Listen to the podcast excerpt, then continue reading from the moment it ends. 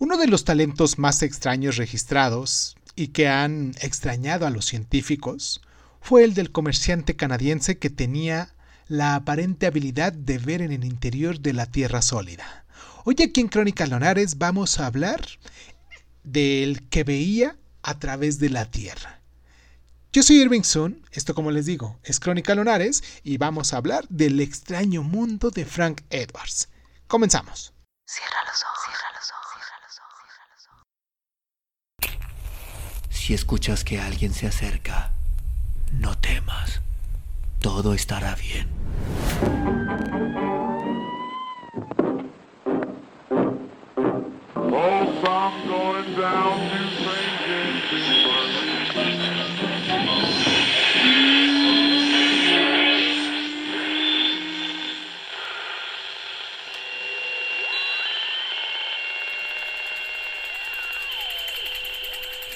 Estás escuchando, escuchando Crónica, Crónica, Crónica el lugar, el lugar donde, donde, donde entra por tus oídos. Bienvenido.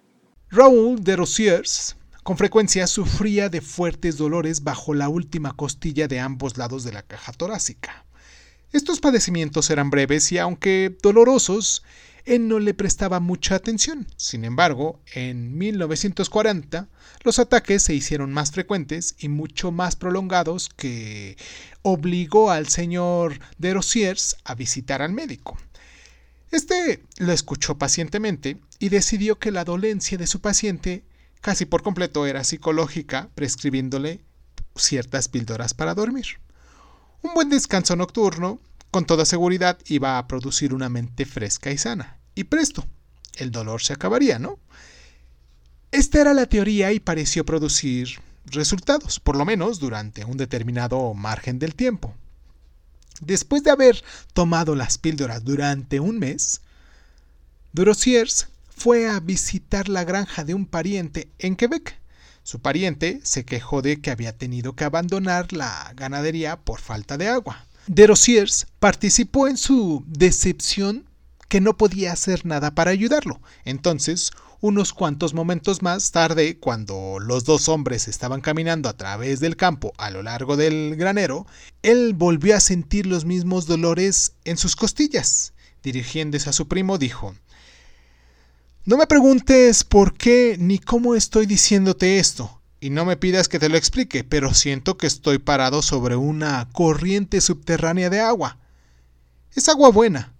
Se encuentra a unos 70 pies de profundidad y corre sobre una capa de pizarra de unas 3 pulgadas de grueso.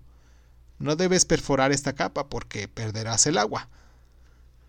Tres semanas más tarde llegaron al lugar que Dossiers había indicado encontrando gran cantidad de agua potable que solo estaba a un pie más de profundidad de lo que Dossiers había señalado. Brotaba de una capa de pizarra, pero el taladro se cuidó de no perforarla. Más tarde perforaron a una distancia más alejada. Se vio que la capa de pizarra tenía de 3 a 4 pulgadas de ancho.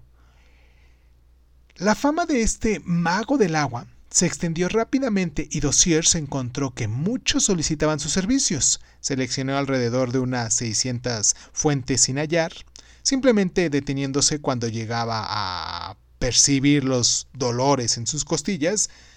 Y pues bueno, el gobierno canadiense, los oficiales y los científicos de diversas instituciones lo sometieron a todos los exámenes a los que se les podía ocurrir. Y algunos trataron de demostrar que se trataba de un fraude. Otros intentaban comprender cómo efectuaba sus descubrimientos.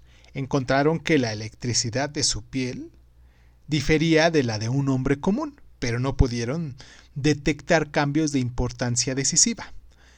De alguna manera desconocida, Raoul de Soliers había desarrollado la habilidad de poder describir en detalle las capas de roca, arena y pizarra sobre las que por casualidad se encontraban cuando los dolores de sus costillas lo arremetían. Si las píldoras para dormir hubieran provocado cambios que hicieron esto posible, no puede afirmarse con cierta seguridad. De cualquier manera, es uno de los hombres más extraños de nuestro tiempo, con una habilidad que nadie había tenido antes y que nadie había vuelto a tener. De acuerdo con sus clientes, de Rocher nunca falló.